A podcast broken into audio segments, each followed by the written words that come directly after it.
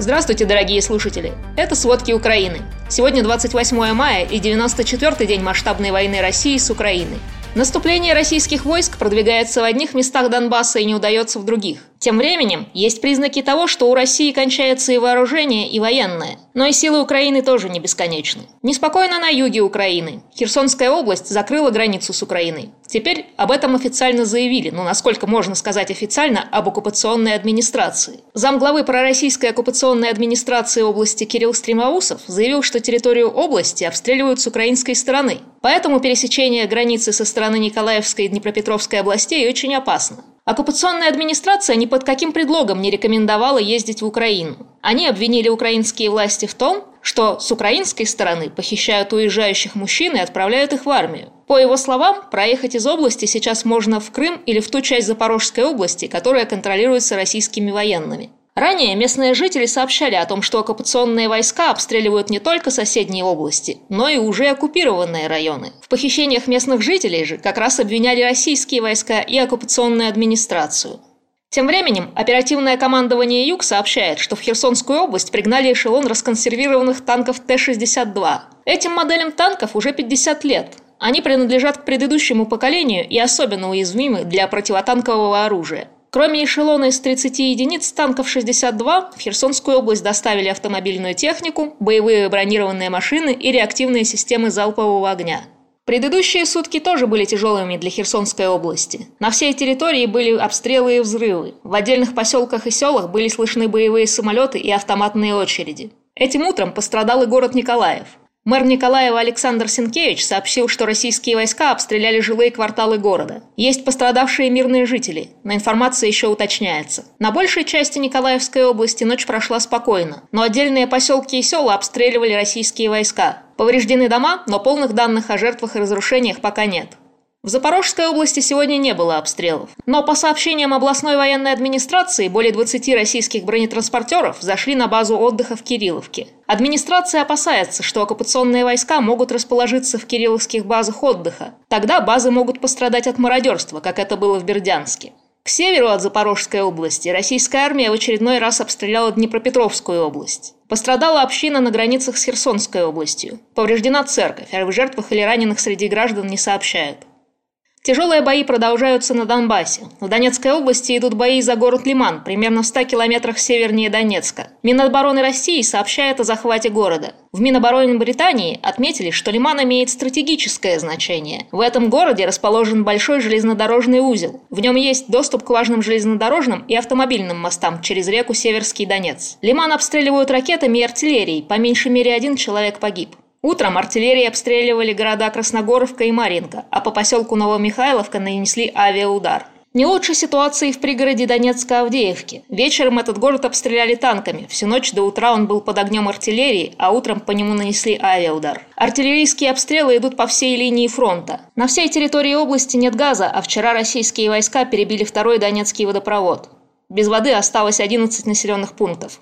А уже несколько месяцев без воды и канализации остается Приморский Мариуполь Донецкой области. Пресс-секретарь мэра Мариуполя Петр Андрющенко написал, что оккупационные войска так и не смогли починить водопровод в городе. Взамен они привезли мобильные душевые. Но их, конечно, не хватит более чем на 100 тысяч жителей города. В Луганской области пока небольшая передышка между боями. В боях за Северодонецк, примерно в 100 километрах к северо-западу от Луганска, украинские силы оттеснили российскую армию на прежние позиции. В городе повреждено 14 многоэтажек. Это передает глава Луганской областной военной администрации Сергей Гайдай. Также поврежден еще один мост между Северодонецком и Лисичанском.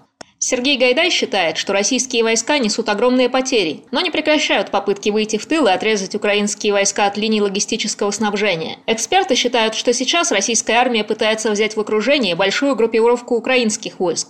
Эта группировка сосредоточена в районе Северодонецка и соседнего с ним Лисичанска. Из-за боев разрушения были в нескольких городах и поселках. Погибших среди мирных жителей нет. Сергей Гайдай еще сообщил, что вчера удалось эвакуировать 31 человека из Лисичанска. Среди них было 13 детей и женщина, недавно перенесшая инсульт. Также в Луганскую область завезли гуманитарную помощь. Гайдай считает, что эта эвакуация была одной из самых сложных за последнее время. Вчера от обстрелов российскими войсками Харьковской области погибла женщина и еще два человека были ранены. Об этом сообщил глава Харьковской областной военной администрации Олег Синегубов. Он подчеркнул, что на территории области продолжаются боевые действия. Сегодня утром российские войска активно не наступали, но обстреляли гражданскую инфраструктуру в нескольких населенных пунктах. Зато США, скорее всего, поддержат Украину мощным оружием. Соединенные Штаты готовятся отправить в Украину реактивные системы залпового огня большой дальности. The New York Times со ссылкой на свои источники пишет, что администрация Байдена приняла решение отправить на Украину ракетные системы залпового огня. О передаче вооружений могут объявить на следующей неделе. Оно будет включать в себя мобильные ракетные установки, которые могут стрелять гораздо дальше тех, что Украина использует сегодня. Официально никакие подробности об оружии не разглашают, но чаще всего Пентагон использует высокоточное оружие М-31 GMLS. Посол России в Вашингтоне Анатолий Антонов вчера уже выразил озабоченность возможностью таких поставок Украине. Россия считает, что это может привести к эскалации конфликта и ударам по российским городам. Но источник The New York Times утверждает, что Соединенные Штаты убедились. Они не предоставят Украине возможность наносить удары вглубь российской территории. А российские контрактники теперь могут стать старше. Возможно, это указывает на то, что российских военнослужащих не хватает для боевых действий в Украине. Президент России Владимир Путин подписал закон об отмене возрастного предела для заключения первого контракта о военной службе. Раньше первый контракт россияне могли заключать в возрасте с 18 до 40 лет, а иностранные граждане не позднее 30 лет.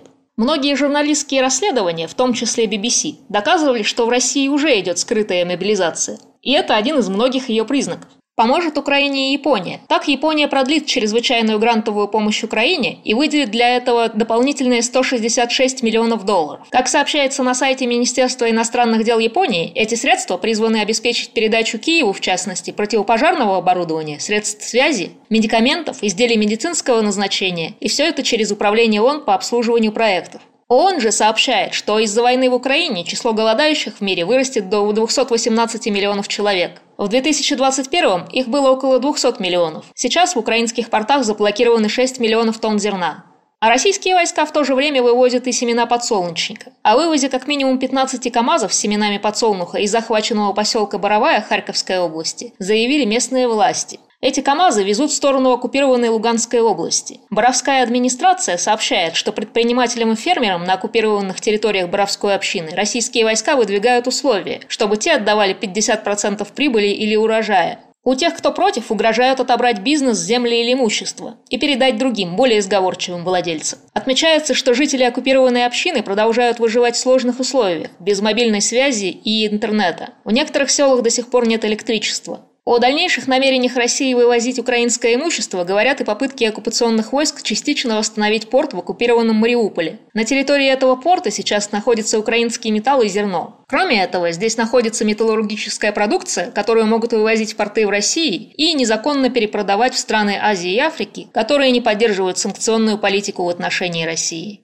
Зато санкции стараются поддержать страны ЕС, но пока с переменным успехом. С июня Словакия снизит потребление российского газа. Страна подписала контракт на поставку топлива из Норвегии. Скандинавский газ должен покрыть примерно 32% годового потребления страны. С начала июня Словакия снизит свою зависимость от российского газа на 65%. Это пока максимально достижимый результат, говорит министр энергетики. Но пока в Словакии продолжают закупки российского газа в полном объеме. На сегодня более 85% годового потребления природного газа Словакии приходилось на топливо из России. Но после вторжения в Украину отказ от российского топлива стал приоритетом для большинства стран ЕС. Страны Европейского Союза не ограничиваются отказом от газа. Глава МИД Литвы Габриэль Ландесбергес считает, что Владимир Путин пытается уничтожить украинский народ. По его словам, это заметно из политических заявлений президента России и его соратников. Напомним, 10 мая Сейм Литвы одобрил резолюцию, признающую действия России в Украине геноцидом, а Россию – государством, поддерживающим и совершающим геноцид. В настоящее время войну России в Украине на государственном уровне признали геноцидом шесть государств – Польша, Литва, Эстония, Канада и Чехия.